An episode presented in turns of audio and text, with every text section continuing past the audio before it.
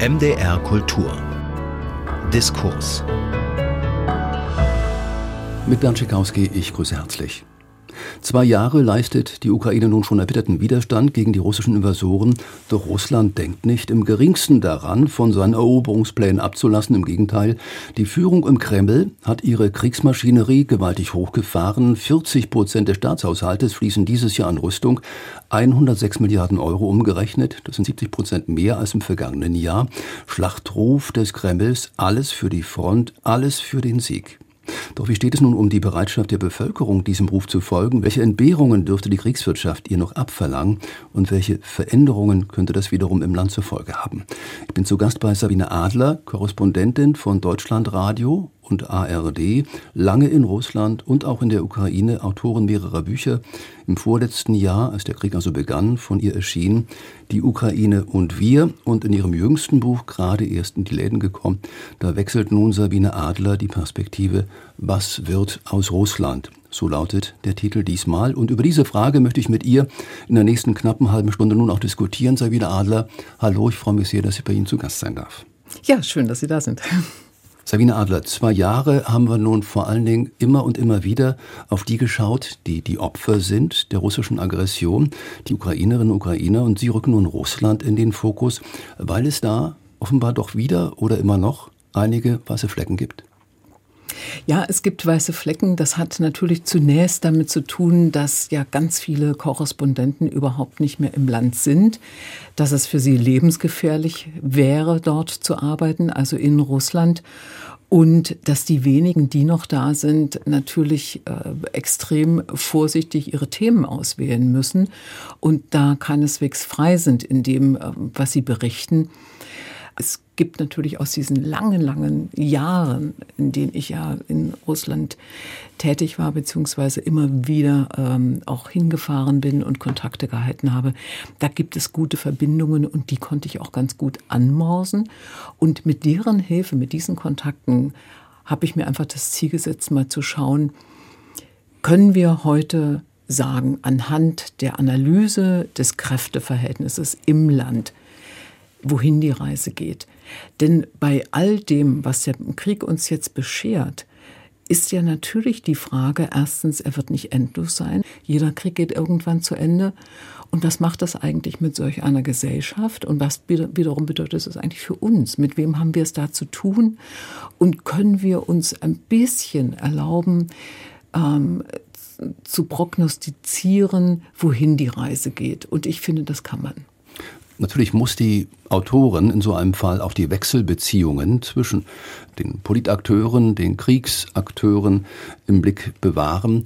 Äh, sie kommen gerade zurück aus Kiew, wo Sie einige Wochen wieder als Korrespondentin für die ARD tätig gewesen sind.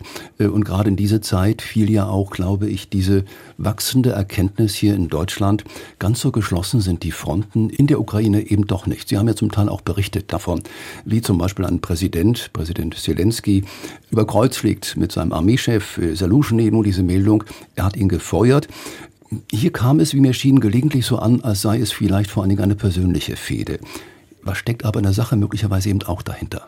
Also ich fand äh, diesen Aufenthalt jetzt in Kiew auch wirklich ganz wichtig und ganz interessant, äh, weil er mir eben auch, auch wiederum über die langen Kontakte, die ich in dieses Land habe, ermöglicht haben, mal wieder auf Tuchfühlung zu gehen und aus eigener Anschauung ähm, ein Bild zu machen, ist das tatsächlich so, was wir von außen wahrnehmen, dass äh, es Zelensky gibt, Präsident Volodymyr Zelensky und sonst eigentlich nichts gibt? Also man hatte den Eindruck, es oder hat den Eindruck, es gibt nur diesen einen politischen Player.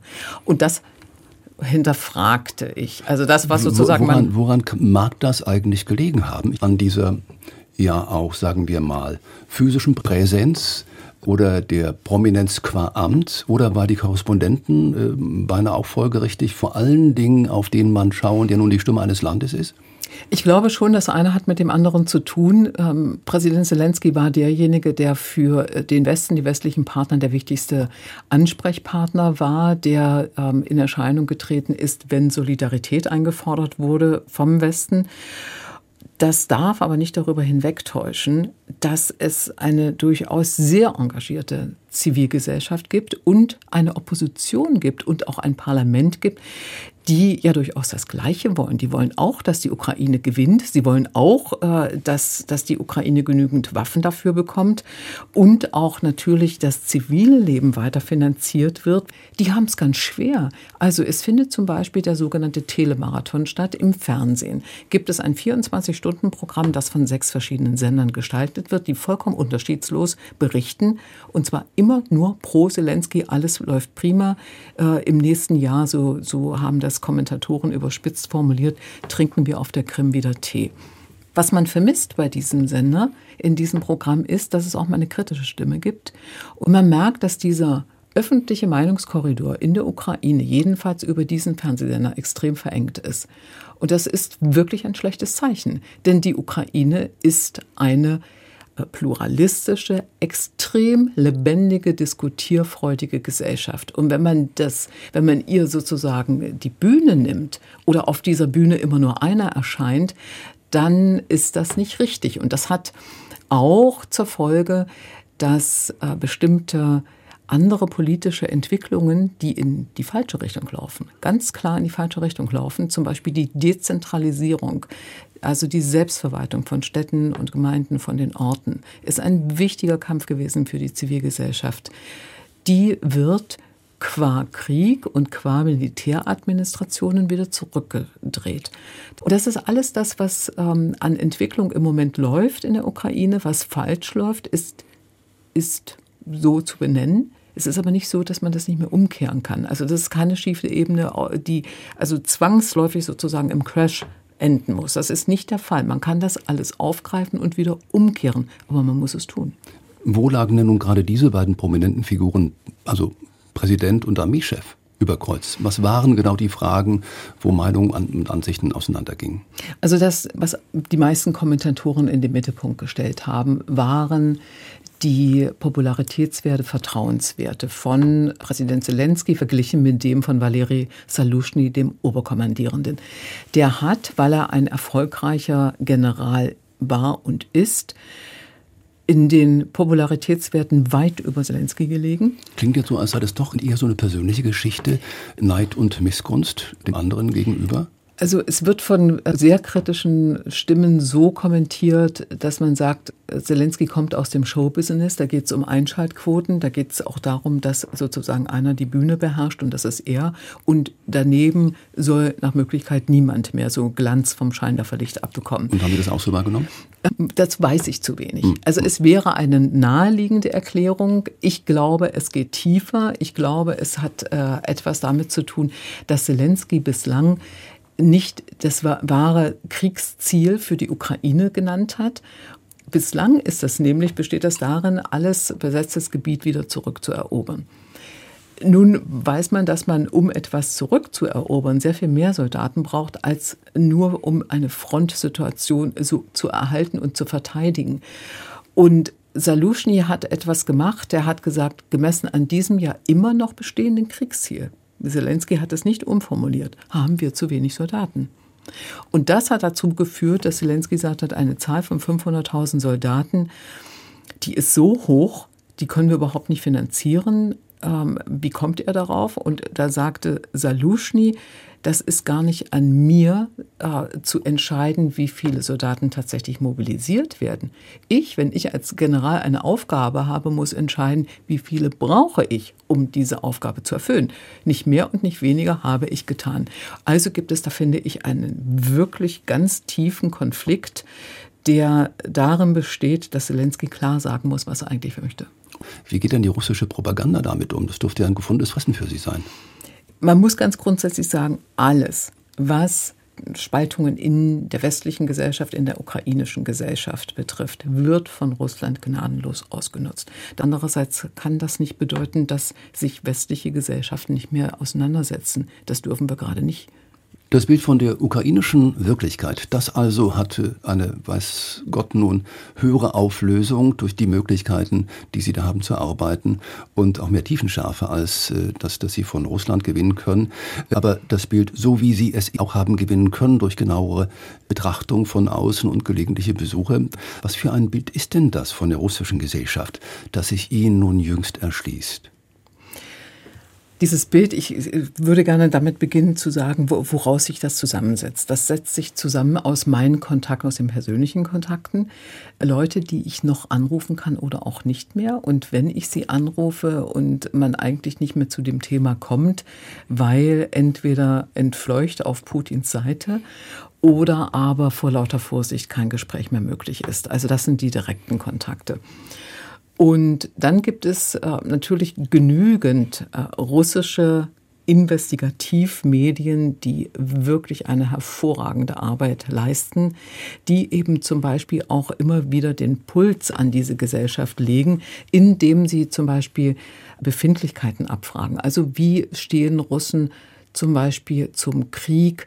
Und da merkt man, wenn man das, wenn man, das ist eine Umfrage, die Medusa zum Beispiel, das Internetportal, das im Ausland hergestellt wird, gemacht hat. Da haben sich Russen gemeldet und ich fand das extrem aufschlussreich zu hören, dass diese Gesellschaft im Grunde genommen nicht das schnelle Kriegsende herbeisehnt, wenn es nicht mit einem Sieg äh, zugleich einhergeht, sondern man hat Angst vor einer Niederlage, weil die Niederlage dazu bringen könnte, dass Russland geächtet wird in der Welt, äh, weil es mit Reparationszahlungen verbunden sein könnte, weil man sich vielleicht auch fragen äh, lassen muss, was, was hast du da eigentlich gemacht, welche Schuld hast du auf dich geladen? Und das ist, das fand ich schon erschreckend zu sehen. Also das ist nicht so, dass sich auch ganz junge, aufgeklärte Leute, die dieses Portal lesen, dass die trotzdem der Meinung sind, der Krieg kann, wenn überhaupt, darf der nur mit einem Sieg für Russland zu Ende gehen und dann kann er so lange dauern, wie ich, er will. Ich finde den Krieg auch nicht besonders gut. Ich halte ihn sogar für falsch, aber ein, eine Niederlage ist inakzeptabel. Das ist der Tenor. Das ist der Tenor und, und da, das fand ich äh, überraschend. Und dann gibt es den wirklich von mir sehr, sehr geschätzten Soziologen Lev Gutkov, den ich seit vielen Jahren und Jahrzehnten, kann man schon sagen, äh, kenne, auch seine Arbeiten kenne. Und wir haben uns äh, vor kurzem in Berlin getroffen. Er hat sich auch getraut, hierher zu kommen, ist dann auch wieder zurückgefahren. Und er hat ja diese Gesellschaft über Jahrzehnte in den Umfragen so genau untersucht und hat er äh, eigentlich auch jahrzehntelang häufig die gleichen Fragen gestellt, sodass da auch so Veränderungen sichtbar sind oder eben auch nicht sichtbar sind. Und ähm, ich kam zum Schluss zu diesem, zu dem Fazit, diese Gesellschaft ist in gewisser Weise eine sedierte Gesellschaft. Die ist im Grunde genommen nicht mehr gefragt. Also ihre intellektuellen Bedürfnisse sind nicht gefragt. Sie werden, sie nehmen an keinerlei politischer Diskussion teil, weil es keine gibt. Man muss sich also als Bürger überhaupt keine Gedanken mehr machen um diese Gesellschaft, wohin sie geht, sondern man lässt eigentlich nur noch mit sich machen oder man stellt sich sogar in den Dienst dieser Autokratie oder Diktatur. Und das finde ich lässt wiederum den Schluss zu, dass von dieser Gesellschaft von innen raus kaum Potenzial da ist, das wirklich eine, also einen großen Umschwung bringen könnte. Also da es gärt, aber da, wo es gärt, das ist ein, ein doch vergleichsweise geringer Teil. Und Gutkov misst die, die, die, Prozentsätze der Zufriedenen, der Indifferenten und der Unzufriedenen. Und die Unzufriedenen machen seiner Meinung nach ungefähr 20, maximal 30, aber eher 20 Prozent aus. Dann gibt es die Zufriedenen, 30 Prozent. Und dann gibt es aber die große Gruppe der Indifferenten. Und für die nimmt sich die Staatsmacht heraus, nehmen sich die Medien heraus, einfach mitsprechen zu können und machen sie zu Unterstützern. Und die wehren sich aber auch nicht dagegen, die sagen nichts dagegen. Also erscheint das so, als wäre eine mehrheitlich über die Hälfte, weit über die Hälfte der Bevölkerung für den Krieg. Ist sie de facto nicht und auch für dieses Regime. Ist es de facto nicht, aber sie machen den Mund nicht auf. Also lassen sie es mit sich geschehen. Und das finde ich wirklich verheerend und deshalb komme ich zu dem Schluss, das ist eine sedierte Gesellschaft, die sich gar nicht mehr äußert. Sie schreiben von Geheimdiensten und von Privatarmeen, von Kräften, die also ein Eigenleben entwickeln mit eigenen Ansprüchen auf Geld, auf Personal, natürlich dann auch auf Macht und wie bedrohlich das gelegentlich werden kann. Das hat ja der Fall Wagner im vergangenen Sommer für einen Augenblick zumindest mal äh, angedeutet. Sie erinnern auch daran, es gibt äh, immer noch Teilrepubliken, die sich darstellen als, als Pulverfass, Dagestan etwa. Und äh, Sie erwähnen, es gibt auch Rechtsextremisten, also Politakteure, denen ein Mann wie Putin einfach auch zu lasch ist Also man lernt äh, so ganz Unumstritten ist die Macht Putins nun auch nicht, aber wie ein Mann, dessen Macht nun aber schon bröckelte, sieht er auch wiederum nicht aus. Diese scheinbar tiefenentspannte, maliziöse Lächeln, das ihr gerne zur Schau trägt, offenkundig, etwa äh, bei TV-Auftritten, alles nur gespielt, Ihr Eindruck? Ehrlich gesagt halte ich mich damit gar nicht auf. Das ist mir vollkommen egal, ob, der, ob, ob Putin spielt oder nicht. Ich messe ihn daran, was er tut und das, was er getan hat. Und was er getan hat, war eine Verquickung von Militär, Geheimdienst, Staatsmacht und Wirtschaft herzustellen. Also einen Mafiastaat zu gründen. Und dieser Mafiastaat ist ein solches Konglomerat, dass das praktisch fast unauflösbar ist. Das, was wir gesehen haben in diesen ähm, 25 Jahren Putin-Herrschaft, ist, dass jedes florierende Unternehmen am Anfang enteignet wurde unter fadenscheinigen Gründen, Steuerhinterziehung, irgendwelche anderen Vergehen. Da ging es also um, äh, um Michail Radakowski mit Yukos, da ging es um äh, den wirklich wichtigen Fernsehsender NTW, am Ende auch äh, um Beresowskis Imperium. Das waren alles Oligarchen, die haben äh, sich bereichert. Und das, was wir am Anfang, also ich auch als Korrespondentin in jenen Jahren äh, beobachtet habe, schien mir immer politisch motiviert zu sein und nur politisch motiviert zu sein. Und heute, nach dieser Recherche, die ich angestellt habe, komme ich zu einem etwas anderen Eindruck. Ich, mein Eindruck ist, dass es sehr viel mehr wirtschaftliche Interessen waren, die dieses System, diese Clique Putin da getrieben hat, weil das jeweils die erfolgreichsten Firmen waren im Land. Und dass sich über Medien zum Beispiel natürlich auch äh, sofort auch Macht entwickeln lässt, das ist völlig klar. Und wenn wir das heute anschauen, was in welchen Händen an wichtigen Firmen und an wichtigen gesellschaftlichen Unternehmen ist, dann sehen wir, Juri Kowalczuk, der engste Freund von Putin, der engste Vertraute, man nennt ihn die Geldbörse von Putin. Er besitzt die Bank Rassia, die wichtigste Bank in Russland. Er besitzt ein Medienimperium aus diversen TV-Sendern, Nachrichtenagenturen, Zeitungen, unter anderem Yandex. Also was bei uns Google ist, ist dort Yandex. Und Yandex ist die Plattform, wenn man ins Internet geht, irgendwas sucht, dann kommt man auf Yandex. Dieser Mensch, Juri Kowalczuk, hat außerdem ein großes Versicherungsimperium, in dem sämtliche Rüstungsarbeiter versichert sind, krankenversichert, unfallversichert, sonst was versichert. Also das ist eine Konzentration von wirtschaftlicher, von Medienmacht, von politischer Macht. Und man kann überhaupt nicht mehr von Staatsmedien reden, denn der Mann ist als Privatperson mit einem höchst privaten Zugang zu Putin doch kein, das sind nicht mal mehr Staatsmedien dass sie sind nicht staatlich kontrolliert, die sind von dieser Person kontrolliert.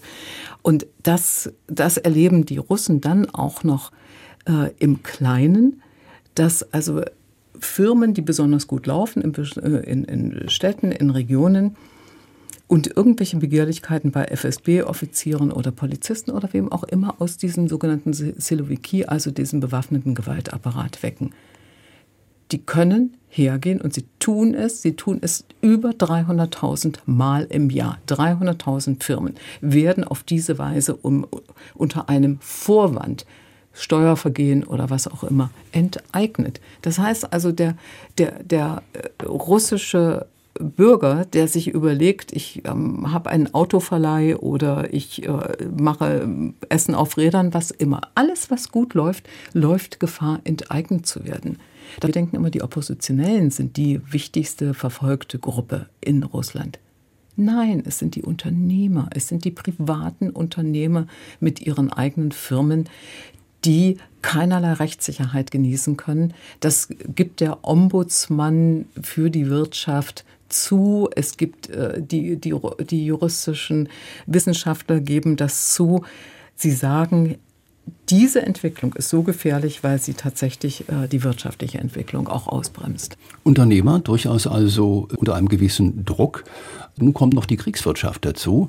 Nun sagen Analysten im Westen, das werde den Russen, der russischen Gesellschaft natürlich früher oder später gewaltige Entbehrungen abverlangen. Den Leidensdruck der russischen Bevölkerung, das ist ja so eine Vermutung, immer wieder eine ausgedrückte Hoffnung auch im Westen, werde irgendwann schon mal dazu führen, dass die Russen aufbegehren. Warum tun sie das nicht? Also die Wirtschaft äh, ist tatsächlich nicht in diesem Maße eingebrochen, wie man das im Westen erwartet hat. Das liegt auch daran, dass die Sanktionen wirklich mit Hilfe von, von der Türkei, anderen Ländern tatsächlich umgangen werden. Und es im Westen nicht gelingt, tatsächlich diese äh, Länder auf, auf die Seite zu bekommen und ähm, diese, diese Art von Sanktionsumgehung zu stoppen. Auf der anderen Seite ist es so, dass dieses Wirtschaftswachstum, was äh, vermerkt wird, ein Wachstum ist in der Rüstungsproduktion. Und davon hat, ist auch noch keiner satt geworden. Also irgendwann kommt natürlich der Punkt, wo, wo eine Wirtschaft, wenn sie äh, eine reine Rüstungswirtschaft ist, die Zivilgesellschaft ganz, ganz logischerweise vernachlässigen muss. Aber ich würde äh, überhaupt nicht auf den Leidensdruck der Russen hoffen, beziehungsweise setzen, denn der ist wirklich groß. Das, was wir aus verschiedenen anderen Kriegen gesehen haben, war, dass im Grunde genommen nur die Zahl der eigenen Opfer etwas ist, was, äh, was eine Situation verändern kann. Da fällt mir natürlich so, äh, sofort der sowjetische Krieg gegen Afghanistan ein. Aber damals war das eine andere Situation. Das war mitten in der Situation von Michail Gorbatschows eröffneter Glasnost und Perestroika. Das heißt also, Kritik konnte offen geäußert werden, wurde dann auch offen geäußert und zwar in einem Maße, dass die Führung diesen Krieg stoppen musste. Und darauf jetzt zu hoffen, das ist doch gar nicht in Sicht. Was wären nun die Folgen eines russischen Sieges? Ich zitiere Sabine Adler, das Buch. Ein Sieg Russlands wäre ein fatales Signal für Russlands Nachbarn, allen voran die Europäische Union hieße das, auf weitere Expansionsgelüste des Kremls gefasst sein zu müssen. Auf Expansionslust Russlands gefasst zu sein, Sabine Adler, wir reden ja viel davon, von den Gefahren, die ausgehen von Russland grundsätzlich und erst recht dann, wenn Russland womöglich also siegt über die Ukraine. Viel geändert, äh, so scheint es doch, hat sich an Verteidigungsbereitschaft Europas oder namentlich Deutschlands doch nicht wirklich. Woran liegt das? Weil wir doch uns zu weit wegwehen von diesem Krieg? Ich gehe da nicht ganz mit, dass sich nichts an Verteidigungsbereitschaft geändert hat. Ich glaube, dass äh, die US-Wahlen da zu einem Umdenken führen werden, wenn tatsächlich Donald Trump der nächste US-Präsident wird. Dann könnte es dazu kommen, dass Europa sehr, sehr schnell reagieren muss und die eigene Verteidigungsfähigkeit stärker in den Mittelpunkt stellen muss. Ähm, und wir haben das auch gesehen an den Drohungen, die Wladimir Putin jetzt erst jüngst in diesem Interview mit äh, Tucker Carlson geäußert hat. Er hat gesagt, äh, diese ganzen Warnungen vor Russland, vor der Gefahr von Russland, äh, die seien ja äh, sozusagen weit hergeholt, dass das sei eine Angstmache. Äh, Russland würde doch nicht angreifen, nur dann, wenn Polen Russland angreifen würde. Und das ist wieder so ein Hinweis, den muss man wirklich sehr ernst nehmen. Es gab vor, einigen, vor einiger Zeit einen anderen Artikel, einen Aufsatz von äh, Wladislav Surkov, der geschrieben hat darüber, dass die Grenzen des Russischen Reiches noch ganz anders verlaufen sind, nämlich zum Beispiel äh, die baltischen Gebiete mit, äh, mit umfassen. Jetzt kommt der direkte Hinweis auf Polen. Und wenn wir uns äh, erinnern an den Krieg, an den sowjetisch-finnischen Krieg 1939, der hat begonnen mit einem unterstellten, nicht stattgefundenen finnischen Überfall auf die Sowjetunion. Genauso wie die Nazis einen Überfall Polens auf Deutschland behauptet haben, der, der hat nie stattgefunden. Wir wissen, was den Zweiten Weltkrieg ausgelöst hat. Und jetzt genau so etwas wieder in einer Anspielung zu, zu äh, steuern, das ist eine echte Bedrohung. Ich kann das nicht als, als äh, etwas mal dahergesagtes auffassen, sondern wir müssen uns an Putins ähm, Gepflogenheiten wirklich gewöhnen, dass solche Gedanken ausgesprochen wahr werden können. Das ist eine Drohung. Und insofern finde ich, äh, wird es noch mal mehr Zeit, sich darauf einzustellen, auf eine Verteidigungsfähigkeit einzustellen. Sonst könnte es auch zu spät sein. Zwei Jahre nach Beginn des Überfalls auf die Ukraine erläutert Sabine Adler also die Folgen, die ein russischer Sieg über die Ukraine hätte, für die Ukraine, für Russland selbst, aber eben auch für den Rest der Welt, für uns etwa in Europa, auch wenn der, sich der Titel ihres neuen Buches auf diese eine Frage beschränkt, was wird aus Russland, erschien soeben im Linksverlag. Vielen herzlichen Dank, Sabine Adler, für dieses Gespräch und auch ein Hinweis, dies ist eine Aufzeichnung vom 9. Februar. MDR Kultur das Radio.